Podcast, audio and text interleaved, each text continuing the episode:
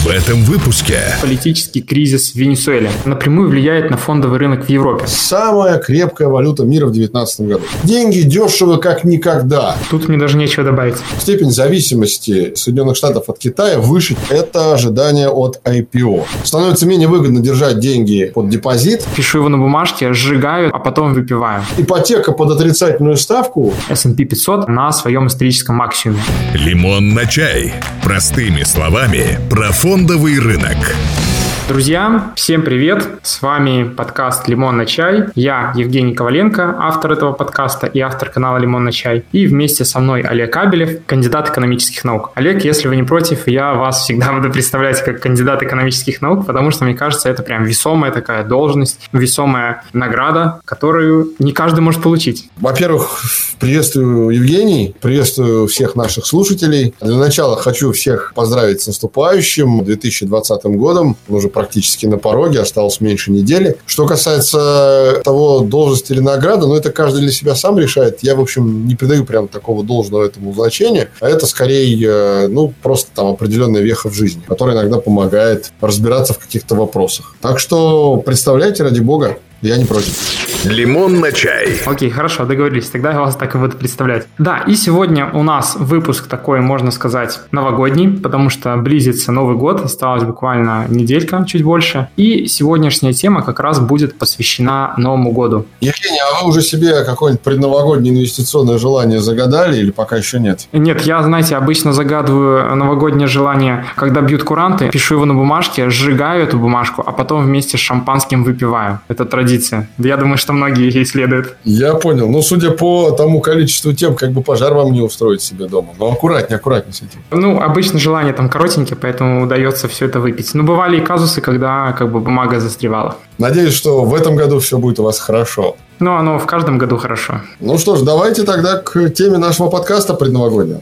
Наша тема подкаста – это обзор того, что случилось в 2019 году, и мы посмотрим на то, что будет в 2020 году. Разберем события, которые повлияют на рынок, повлияют на каждого из нас, и попытаемся рассмотреть их, как к ним подготовиться и чего от них ожидать. Такая у нас сегодня тема. Посмотрим, что было, и заглянем в будущее. Тем более всегда интересно заглядывать в будущее со времен, наверное, как человечество научилось читать, писать и слушать. Именно заглядывать в будущее – это одна из самых интересных интересных историй. Так что будем стараться это сделать. Да, но надо, чтобы люди понимали, что мы как бы свое мнение просто рассматриваем на те события, которые будут. И это не факт, что оно так именно случится, потому что все-таки год длинный и всякое может произойти. Тогда уж позвольте мне, как говорил поэт шершавым языком плаката, сказать ту фразу, которую обычно пишут в конце всех инвестиционных деклараций или разного рода ток-шоу в виде такого подстрочника внизу. Мнение ведущих может не совпадать с мнением редакции. А именно, наше с вами мнение, Евгений, может не совпадать с мнением тех, кто нас слушает. И не надо его представлять как что-то высеченное в мраморе и, значит, запечатленное в скрижалях. Да, все именно так. «Лимон на чай». Просто о сложном. Перейдем, собственно, к нашим темам. Я вот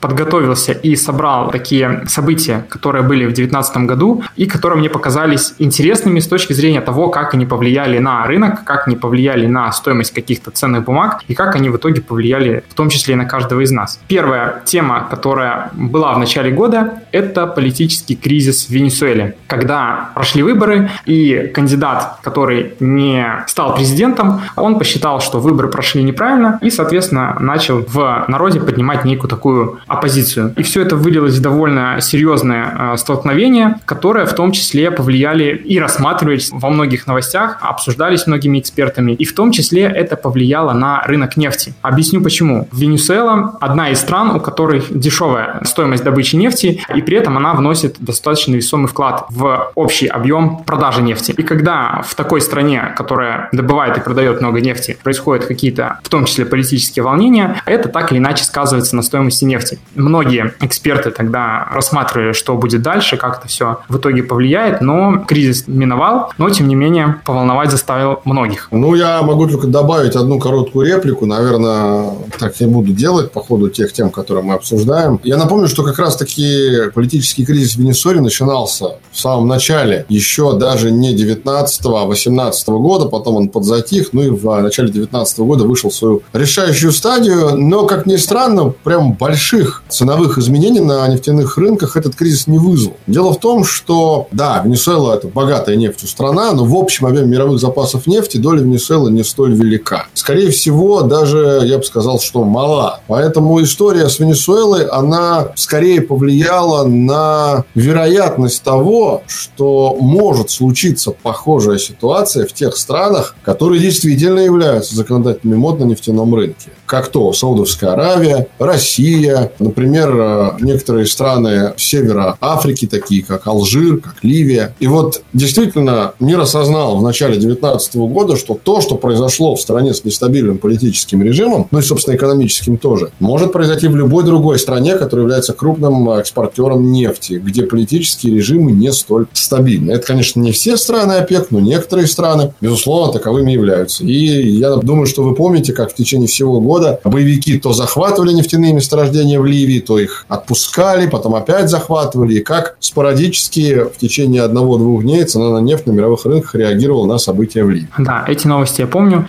И как раз-таки мы плавно переходим к другому событию, которое 2019 годом характеризуется. Это выполнение договора ОПЕК. ОПЕК – это картель стран различных, которые добывают и продают нефть. И этот картель как раз-таки договорился о том, чтобы в какие-то моменты снижать добычу нефти для того, чтобы цена нефти росла. И вот как раз-таки выполнение этого договора ОПЕК в 2019 году очень хорошо выполнялось, что довольно серьезно повлияло на стоимость нефти. Потому что если бы в какие какие-то периоды страны не могли договориться, то цена нефти могла бы сильно падать за счет того, что каждая страна продает максимум из того количества нефти, которое может, а в итоге нефти продается много, ее избыток, ну и, соответственно, цена на нее падает. Страны удачно договаривались, и, соответственно, эти уговоры эти договоренности позволяли поддержать стоимость нефти на довольно приемлемом уровне. Я добавлю только, что не только стоимость нефти, но и величину добычи нефти. И самое главное, ведь это соглашение, оно действует уже давно, еще с 2000 2016 года, когда как раз-таки крупнейшие страны столкнулись с тем, что они могут сообща попасть в очень приличную нефтяную ценовую яму. И они посмотрели друг на друга и поняли, что да, тяжело договариваться, но договариваться придется, иначе худо придется всем. И, собственно говоря, соглашение не только картеля, но почему именно ОПЕК+, плюс, потому что туда взяли и Россию, говорит о том, что это долгосрочная история. И, кстати говоря, если прежнее соглашение действовало до 31 марта 2020 года, то соглашение, которое было заключено заключено в Вене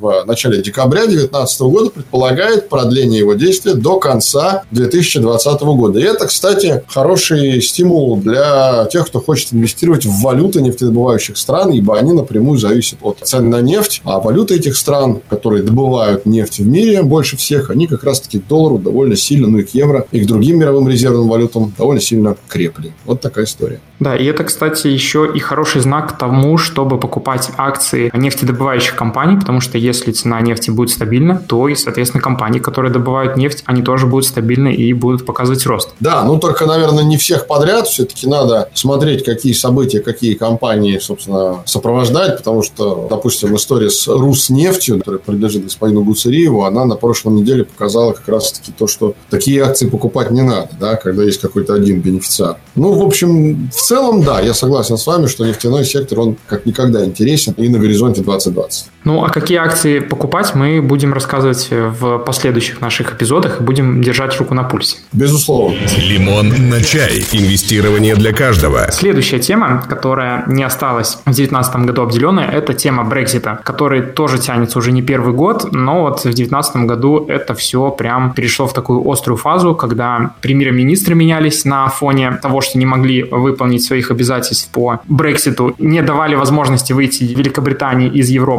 И пришли в конце года к тому, что вроде бы сейчас договорились о том, что Борис Джонсон там проведет реформу нужную. И в 2020 году, возможно, мы увидим, что Европа отпустит, а, соответственно, Великобритания уйдет из Европы. Ну, вообще, эта тема была настолько актуальная, что мы даже дебютный подкаст записали, посвященный ей. Настолько сильно она нас с вами задела, да, Евгений? Да. А что касается перспектив Бориса Джонсона, ну, во-первых, надо его поздравить с тем, что консерваторы выиграли парламентские выборы и будут формировать такие новый кабинет, а это значит, что шансы на нормальный легальный выход э, Великобритании из Евросоюза резко выросли, поскольку в противном случае это был бы выход без всяких соглашений. Именно поэтому есть шанс именно в 2020 году увидеть э, такой процесс нормальных переговоров по легальному выходу Великобритании. Или не выходу, поскольку уже сейчас в консервативной партии начинаются такие разговоры, вот последний месяц, наверное, в декабре, о том, что можно бы с Евросоюзом и поторговаться. Ну, то есть, будем следить за ситуацией в 2020 году, и очевидно, что за этим более пристально, чем курс фунта стерлингов, следить не будет никто, а мы вместе с ним. Так что поживем увидим.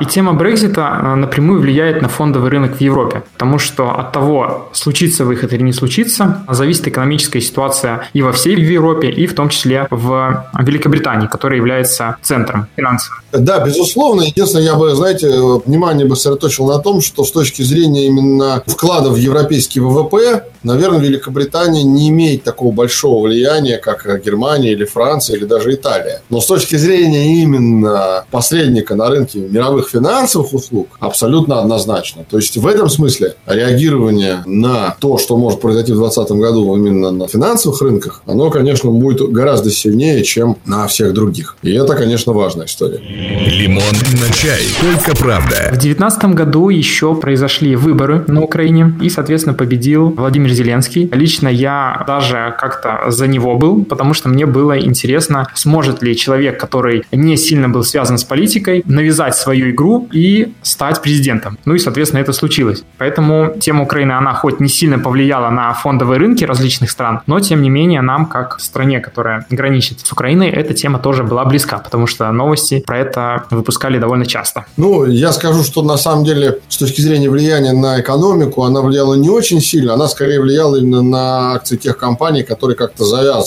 с Украиной, прежде всего «Газпром» и компании, которые появляются в этой цепочке торговых отношений между Россией и Украиной ключевыми. К сожалению, таких компаний, представленных на публичном российском фондовом рынке, не так много, поэтому я оцениваю этот факт как влияние именно на российский рынок не очень активно. Но, с другой стороны, если мы говорим о перспективах на 2020 год, то победа Зеленского на Украине – это, конечно, шаг, на мой взгляд, в сторону сближения позиций России и Украины, потому что очевидно, что та администрация, которая была до Зеленского, я имею в виду администрация Порошенко, она, конечно, всячески была против сближения, назывались абсолютно разные причины этого, я сейчас не буду в это вдаваться, да, уходить там глубоко в политику, но очевидно, что степень экономического сотрудничества, она упала чуть ли не до нуля, да, и уровень этого сотрудничества. Ну, понятно, потому что прежде чем сотрудничать экономически, надо договориться политически. И тот факт, что удалось буквально за неделю до, соответственно, Нового года договориться двум сторонам по газу путем сдержек, противовесок, уступок, говорит о том, что президент Зеленский гораздо более договорибелен с точки зрения российской стороны, чем предыдущая президентская администрация. Будем надеяться, что этот же тренд продлится и в 2020 году. Да, будем надеяться, тем более Украина братский для нас народ. Ну, хотелось бы, чтобы он таковым оставался, несмотря на все проблемы, которых огромное количество накопилось за последние пять лет, чтобы он таковым оставался. Я в это очень верю и надеюсь. А вот между США и Китаем, наоборот, усилилось торговое сопротивление, постоянное было давление со стороны США на Китай, постоянные были какие-то твиты Трампа, которые так или иначе влияли на будущее встречи, которые происходили. В том числе дошло до того, что США ввел санкции по отношению к Huawei, то есть одного из крупнейших производителей различной техники, и вот таким вот образом заставил в каких-то ситуациях сделать для себя уступки со стороны Китая. Поэтому все вот это торговое сопротивление, которое происходит между США и Китаем, оно напрямую влияет на все рынки. Вот это как раз-таки та история, когда две страны подаются и страдают от этого все.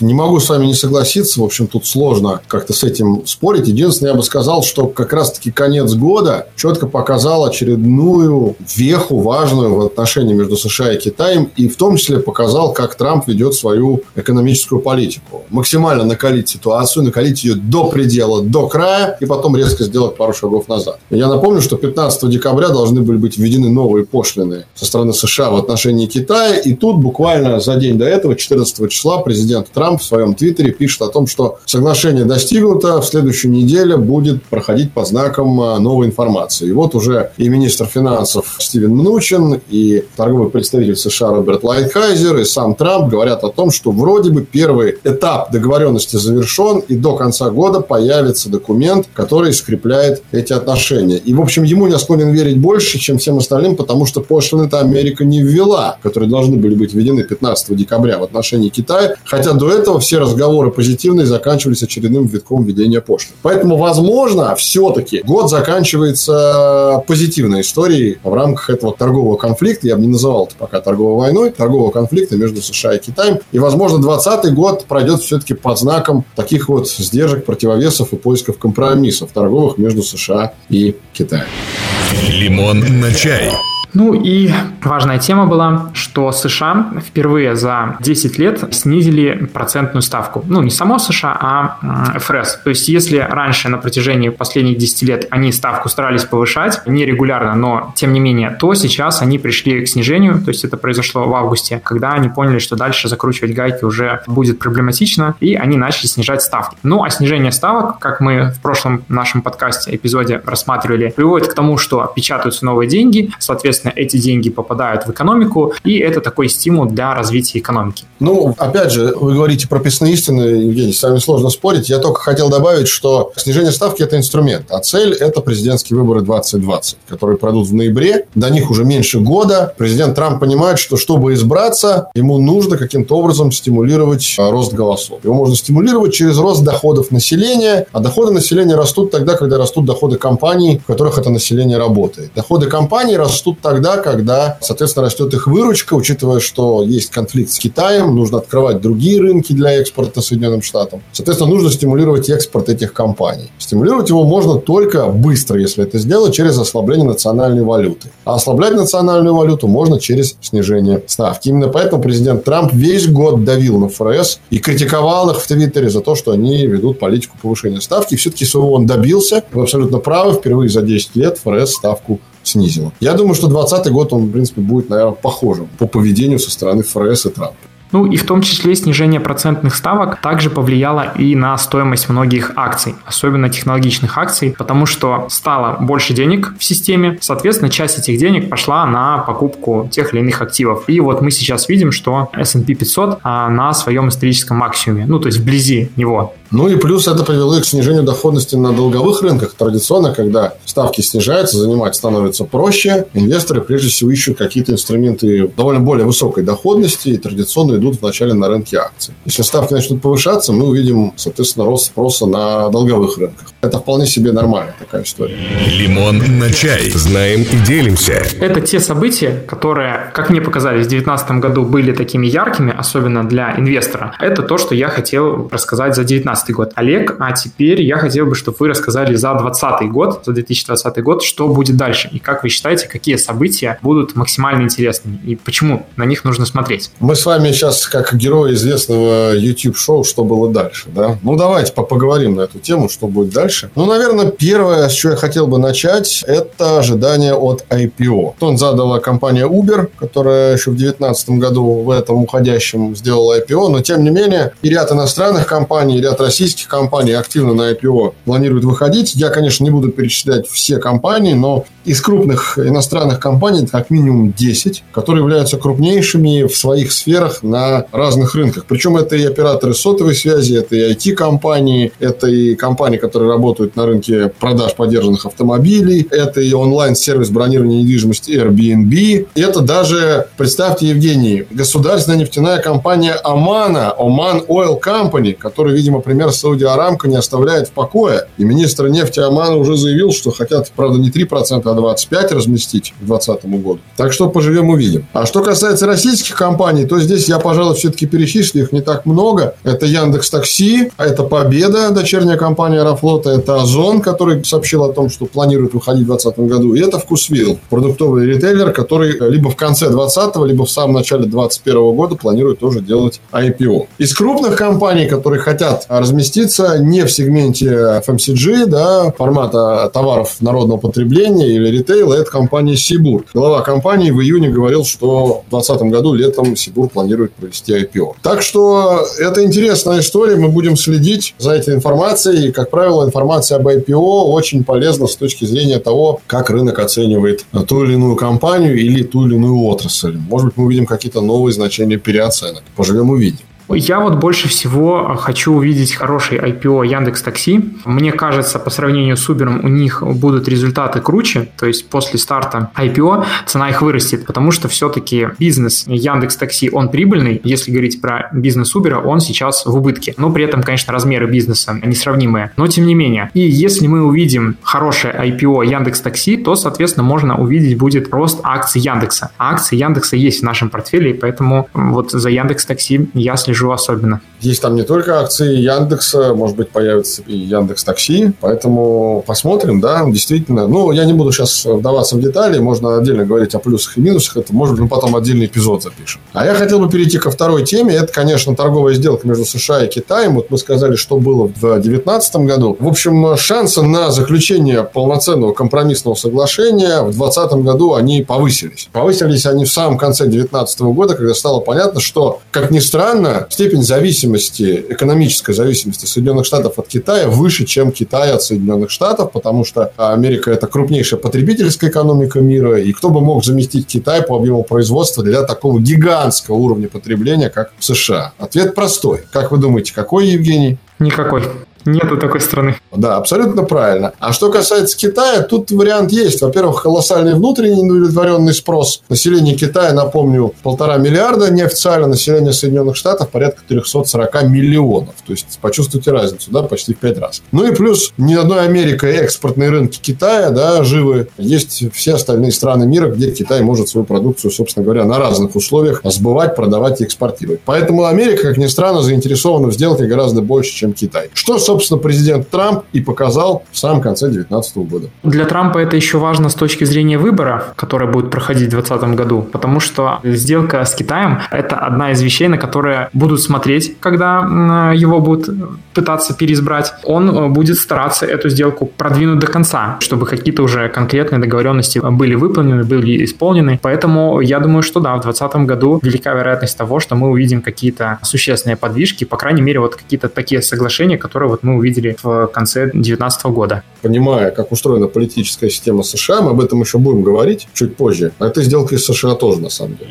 Лимон на чай. Только правда. Следующая тема, о которой я хотел поговорить, это как раз-таки, что мы затронули в 2019 году и о чем обязательно стоит сказать, это политика низких ставок мировыми центральными банками. А вы знаете, Евгений, последние, наверное, месяца два ко мне приходят просьбы прокомментировать от разных СМИ, запросы на комментарии о том, что тот центральный Центральный банк Дании, то Центральный банк Швеции, то Центральный банк Германии снизил ставку до отрицательной. По сути, это значит, что кредитор платит заемщику за то, чтобы тот занимал. Вообще мы живем с вами в удивительное время впервые в 2019 году мы столкнулись вообще с самим фактом того, что есть такое понятие, как ключевая отрицательная процентная ставка не у одной-двух стран мира, как это было раньше там в Японии, а даже у ряда европейских стран. Ипотека под отрицательную ставку лет, наверное, 10 назад, если вас, наверное, спросить, Евгений, вы бы, наверное, покрутили пальцем у виска, так же? Ну, сейчас, если мне об этом сказать, то я бы тоже покрутил, особенно находясь в России. Ну, представьте, да, что в 2019 году Дания стала первой страной мира, где ипотека стала выдаваться под отрицательную ну, ставку. Ну, если говорить в целом, я бы сказал, что это вот то, что, наверное, мы увидим в 2020 году. Как мы говорили в подкасте о кризисах, чтобы сильно не уходить в детали, я скажу, что нет сговора центральных банков. Просто у каждой решает свои проблемы. Европе выгодно дешевый евро, поскольку это экспортоориентированная экономика. Америке нужно действующей администрации в Америке избраться, переизбраться. В России низкий уровень инфляции, поэтому есть возможность снижать ставки. В Японии гораздо больше зависит от экспорта еще, чем Европа, поэтому там снижаются ставки. И вот мы выходим на 2020 год, где мы можем увидеть рекордное количество не только низких процентных ставок, но и вообще отрицательных. Деньги дешево как никогда. 2020 год – это год дешевых денег, я так думаю. Самое главное, что не просто так центральные банки вынуждены делать эту меру. То есть, видимо, с экономиками действительно сложности есть, что они вынуждены просто печатать деньги, вынуждены делать их дешевыми для того, чтобы хоть как-то стимулировать. Поэтому, с одной стороны, да, круто, дешевые деньги, что нам простым инвесторам, да, того, что дешевые деньги. Крупные компании или какие-то крупные кредиторы, которые их могут получать, это хорошо. В России, тем не менее, тоже это хорошо, потому что стоимость кредитов, она падает и падает со снижением ключевой ставки. Но насколько все это скажется в будущем, вот такой главный вопрос. К чему это все приведет? Это приведет к росту спроса на финансовые активы. Мы еще чуть позже поговорим о том, что происходит с перетоками средств именно частных инвесторов, откуда и куда. Но уже понятно, что вторая половина года – это массовое открытие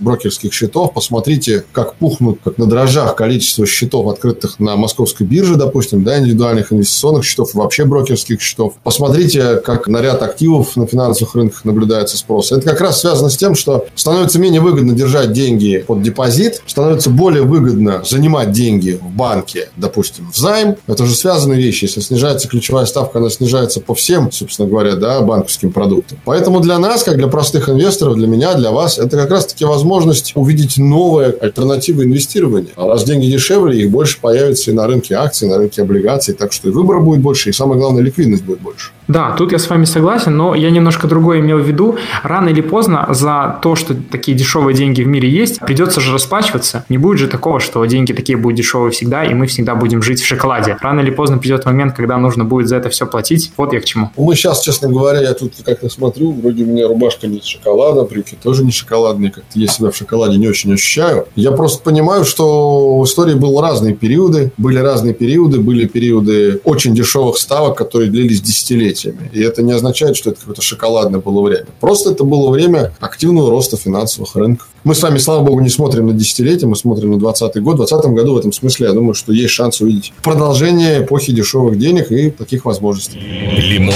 на чай. Просто о сложном. А вот теперь мы переходим к теме президентских выборов 2020 в США более подробно. Собственно говоря, если вы помните, если слышали, недавно произошло историческое событие в Соединенных Штатах. После президента Робинсона и после президента Клинтона Трамп стал третьим, всего лишь третьим из 45 президентов Соединенных Штатов, кому Палата представителей официально объявила импичмент. Наверное, вы слышали про это. Да, новости про это я видел. Да, и это вообще очень интересная история, потому что понятно, что для того, чтобы импичмент случился, нужно, чтобы и Верхняя Палата парламента одобрила. Это вряд ли произойдет, поскольку две трети – это однопартийцы президента, республиканцы. Но сам факт того, как ведет себя президент Трамп, начинает раздражать очень многих. Начинал это раздражать еще два года назад. Видимо, этот градус недовольства накапливался, и вот он вылился в импичмент. Но на самом деле, с точки зрения зрения того, что делают демократы, а я напомню, что они инициаторы импичмента, это на самом деле их показывает не с лучшей стороны, потому что они расписались в том, что, в общем, они не могут три, по сути, срока подряд достойного кандидата подобрать. Вспомните Джона Маккейна, вспомните Джона Керри, там, да, и других, собственно говоря, кандидатов, которые, в общем, активно пытались такое лицо демократической партии США спасти, да. Со времен Альберта Гора последние лет 20 нормального кандидата у них нет. Ну и вот они всячески пытаются таким образом к себе внимание привлечь. К чему это приведет на рынках. Я думаю, что мы увидим довольно много, много скелетов в шкафу, котов в мешках по поводу разного рода американских компаний, как раз-таки в 2020 году, особенно летом. А люди, которые могли бы стать лицом демократической партии и пойти в соперники Трампа, просто не хотят этого сделать. Знаете почему, Евгений? Почему? Потому что они не хотят, чтобы на них лились потоки грязи. Просто банально потоки грязи. Последние избирательные кампании в Америке, они неизбежно вот с этим как-то сосуществуют. И просто люди, наверное, могли бы стать кандидатом, но они не хотят. Не хотят, они дорожат своим реноме, пускай что-то будет неправда, потом придется оправдываться и так далее, и так далее. Мы помним историю с э, бывшим главой МВФ Клодом Струсканом, да, поэтому многие люди просто, в общем, которые хотели бы, может, какие-то политические цели добиться, они просто этого не будут делать. Зато многие американские компании, я думаю, сильно нас удивят. Возможно, со знаком минус, и акции их тоже могут удивить. Это может стать хорошей возможностью заработать, будучи там в короткой позиции, либо, наоборот, подобрать эти акции где-то внизу. Так что внимание внимательно будем смотреть за американским рынком, начиная где-то с лета. Это такой период расцвета политической активности перед выборами в Соединенных Штатах традиционно. Мне вообще кажется, что вы меня поправьте, если я не прав. Сейчас, если выбирать между Трампом и другим претендентом, то Трамп нацелен на то, чтобы фондовые рынки росли, он как бы нацелен на дешевые деньги, а другие кандидаты, они как раз-таки нацелены на то, что нужно менять политику, нужно повышать налоги, нужно увеличивать процентную ставку для того, чтобы вот этот рост, ну, не прекратить, а просто сдержать. Ну, вот если я увижу какое-то целеполагание у какого-то кандидата от демократов, четкие цели того, что он хочет, все, что вы сказали, это абсолютно справедливо, но это средство. Есть какая-то цель. Когда кандидат идет на выборы, он цель себе ставит. У Обамы была цель реформа здравоохранения, Обама Care, так называемая. Другое дело, удалась она или не удалась, но была цель. У Трампа цель тоже понятна. Представить Америку как торговую корпорацию, активно торговать, выторговывать себе лучшие условия. Какая цель у потенциального соперника Трампа, пока непонятно. Во-первых, и соперник пока непонятен, да, и цели пока непонятны. Как только она будет сформирована, станут понятны и шансы. Я это к тому, что если победит какой-то другой кандидат, а не Трамп, то велика вероятность того, что фондовые рынки, они отреагируют падением. Однозначно, причем за всю историю сотрудничества России и Соединенных Штатов никогда при демократическом президенте Соединенных Штатов отношения России и США не были позитивными. Самые позитивные отношения всегда были с президентами-республиканцами. Ну, так исторически складывалось, да. Думаю, что 2020 год он не станет исключением.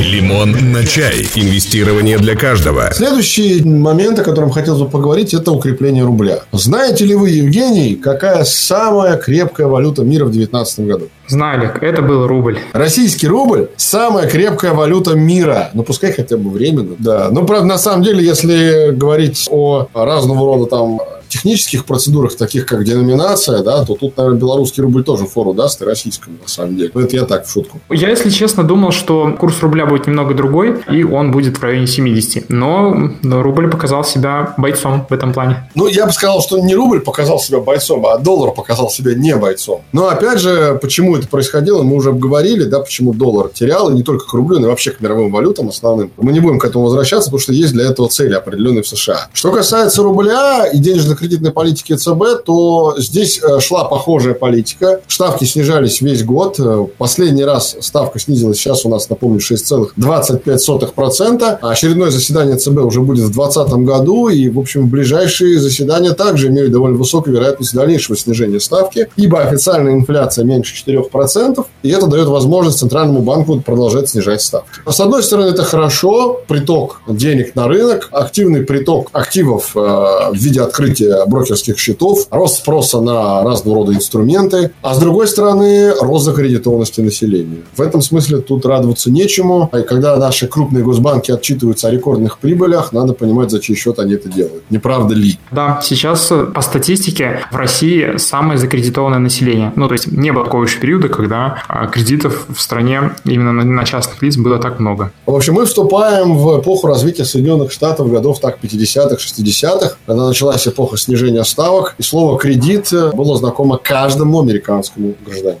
Но только условия предоставления кредита были немножко другие, ибо политические риски были другие. Но если Центральный банк продолжит в том же духе, да, то мы можем увидеть и побитие рекорда 2019 года по закредитованности в 2020. Достаточно посмотреть, какое количество машин на дорогах российских городов. Я думаю, что вас уже не удивит цифра, что почти 52% автомобилей – это автомобили, купленные в кредит в России. Это официальные данные за 9 месяцев 2019 года. Я думаю, здесь мы точно лидируем впереди планеты всей. Поэтому тренд на укрепление рубля рубля он интересен для тех, кто покупает акции рублевых компаний, которые ориентированы на внутренний рынок, а не на экспорт. И для финансового рынка здесь открываются возможности. Но в то же время для частных лиц понимание того, что львиная доля твоего дохода лично уходит на оплату процента по кредиту, погашение тела кредита. Негативная сторона тренда на укрепление рубля. Да, тут мне даже нечего добавить.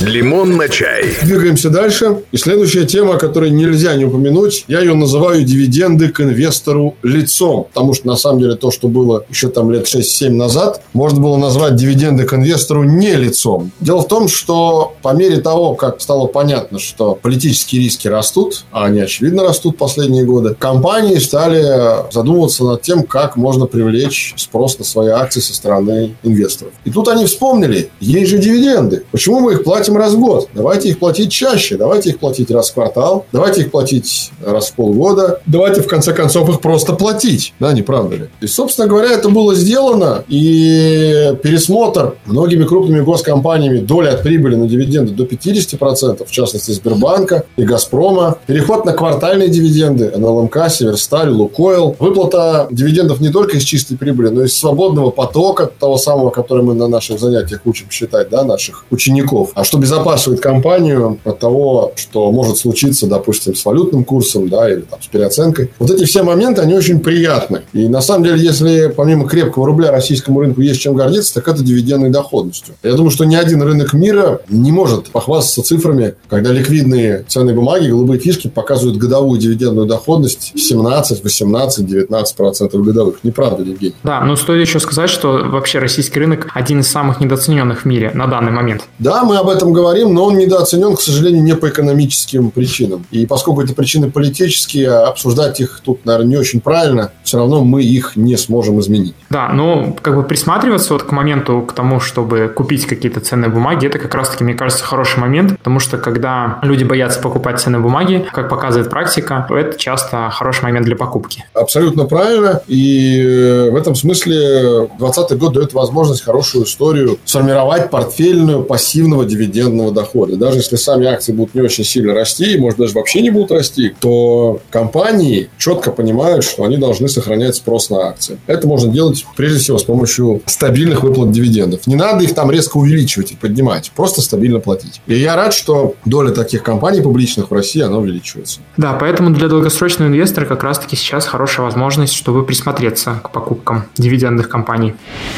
Лимон на чай. Еще одна тема – это рост популярности ETF, так называемых биржевых боевых инвестиционных фондов. Мне вообще кажется, что 2020 год станет годом бурного роста спроса на эти инструменты по двум причинам. Во-первых, люди хотят найти инструмент, который бы давал им доходность большую, чем депозит в банке. А в эпоху снижения ключевой ставки банки все меньше и меньше процентов начисляют как на рублевые, уж тем более на валютные да, вклады. А многие банки вообще закрывают валютные вклады. Ясно, что люди хотят какую-то альтернативу. И то, что резко растет спрос в мире, не только в России, на ETF, а, это однозначный свершившийся факт. Я думаю, что 2020 год в России станет как раз-таки годом бурного роста спроса на эти самые ETF, причем в разных валютах, и в рубле, и не в рубле. А это первая причина. И вторая причина, которую я хотел бы сказать, это, конечно, возможность, а, не говоря таким сленговым словом, заморачиваться с выбором активов, самому выбирать нужный актив, отрасль, смотреть за рейтингом, за недооценкой, за переоценкой. А зачем это делать? Есть компания, которая управляет фондом, есть декларация фонда, есть понимание, куда эти активы управляющей компании инвестируются, так я просто возьму и куплю долю. Собственно говоря, на развитых рынках этот тренд начался еще пару десятилетий назад, когда первые такие фонды стали появляться в конце 80-х, начале 90-х. Если помните, Евгений, мы делали специальное видео да, даже на тему ETF, и я про это там рассказывал. Да, я помню. Я думаю, что вот это две причины, которые могут поспособствовать очень бурному росту спроса на ETF. Вообще в 2019 году появилось много новых провайдеров ETF. И вот Сбербанк вышел, и ВТБ подключился. Поэтому да, я думаю, что в 2020 году продолжится вот этот бурный рост, будут появляться новые инструменты. И вообще я считаю, что ETF это такой хороший инструмент для долгосрочного инвестора. То есть акции, облигации, ETF это три инструмента, которые должны обязательно в портфеле долгосрочного инвестора присутствовать. И, кстати, важный момент. Вы, наверное, знаете, что сейчас идет активная разработка законопроекта, идут разговоры о том, чтобы поделить инвесторов на категории, в зависимости от того, что какой категории можно покупать, что нельзя. Так вот, э, я думаю, что те инвесторы, которые попадут в категорию, которым чего-то нельзя, как вы думаете, что они в первую очередь будут покупать? Они будут покупать ETF, которые можно всем. Так вот, э, значит, последняя идея, да, которую я хочу донести до наших слушателей, связанная с э, темой оттока средств складов банков. Это не значит, я ни в коей мере никого не призываю бежать в банк, закрывать счета, вклады и, значит, переносить все на фондовый рынок. Я просто говорю о том, что, слава богу, приходит тот период на российский рынок, когда 90% движения у людей – это не банковский вклад. И, наверное, так больше уже не будет. Вы согласны со мной? Да, это мы как раз-таки видим, и те действия, которые проводят центральные банки, они как раз-таки приводят к тому, что люди просто ищут альтернативные варианты инвестирования. Да, чего уж говорить, я сам пришел в инвестирование, когда понял, что нужно искать варианты, как вложить деньги более выгодно. Я бы назвал вообще 2020 поставил бы двоеточие и написал бы «Финансовые рынки 2020, двоеточие, в поисках альтернатив». И это, наверное, будет вполне логичным завершением того, о чем мы сегодня говорили. Да, я бы хотел, наверное, только подвести некий такой итог. Мы вот рассказали те события, которые будут происходить в 2020 году, и исходя из этого, у людей может сложиться ощущение, что все прям супер, как бы ситуация крутая, рынки будут расти, люди будут деньги вкладывать в акции, но нужно понимать, что это те прогнозы, которые мы делаем, исходя из текущей ситуации, да, и из текущих данных. Что случится в 2020 году, на самом деле не знает никто. В большинстве своем какие-то кризисы или какие-то переломные моменты, они происходят очень внезапно, и их сейчас называют черный лебедь. Они просто прилетают неожиданно, наводят кипиш, и мы, соответственно, потом это все разгребаем. Поэтому пока картина благоприятная. В начале года, по крайней мере, так точно. Что будет к концу года, все зависит от тех событий, которые будут происходить, но мы будем вас, соответственно, держать в курсе. И если что-то будет происходить непонятное, какие-то черные лебеди, то мы о них обязательно расскажем. А, собственно, подытоживая, да, хотел бы две вещи сказать. Первое, новый кризис – это новая возможность, поэтому если кризис, то это всегда возможность заходить на локальных минимумах и локальный минимум или даже на глобальных минимумах. Никто не говорит держать в чем-то одном, да, в каком-то одном, а, собственно говоря, инструменте. Нужно всегда как бы, да, диверсифицировать свои вложения. И в этом смысле, что кризис, что не кризис, всегда возможность есть. И второй момент, да, это вот, э, пользуясь термином молодежи, 16-20-летних, сокращение от слова движение, они очень любят употреблять слово движ, что подразумевает какой-то некий драйв на рынке, когда что-то реально происходит, когда есть сделки по покупке, по продаже. И я думаю, что 2020 год, он должен стать годом такого движа на российском рынке и на мировых площадках. Так что а в этом смысле надеяться есть на что. Есть движ, есть движение, есть жизнь, в том числе есть и рынок. Лимон на чай. Инвестирование для каждого. Надеюсь, что мы какие-то моменты для вас прояснили, рассказали те вещи, на которые обязательно нужно обратить внимание. А я со своей стороны хочу поблагодарить каждого из вас, что вы слушаете наши подкасты и пожелать вам счастливого Нового года. Потому что, когда вы будете слушать этот подкаст, Нового года останутся буквально последние деньки. Многие уже будут отдыхать. И как бы не забывайте отдохнуть перед 2020 годом, потому что будет движ и нужно будет много чего успевать. Я присоединяюсь к вашим словам я только хотел сказать, что сейчас, наверное, вот должны звучать какие-то куранты или новогодняя музыка должна играть, да, потому что вот-вот остаются там считанные дни до Нового года. Я хотел бы две вещи пожелать. Первое, хотел бы сказать о том, что самое главное это здоровье. Я хотел пожелать всем здоровья, и физического, и финансового. Это самое главное. И второе, успешного открытия, и что самое главное, закрытия позиций. Причем не обязательно на рынке, не обязательно денежных. Вообще, что мы понимаем под позицией, это какие-то планы, свершение планов, да, и вот все, что вы запланировали себе, пускай это у вас сбудется, чтобы родные и близкие вам люди вам в этом помогали, и все были здоровы и физически, и финансово. Ну, а мы услышимся и увидимся уже в 2020 году и будем говорить о том, что нас ждет в 2020. Спасибо большое. Всем спасибо, всех с наступающим и всем пока. До встречи в новом году. Пока. Подписывайтесь на наш телеграм-канал «Лимон на чай».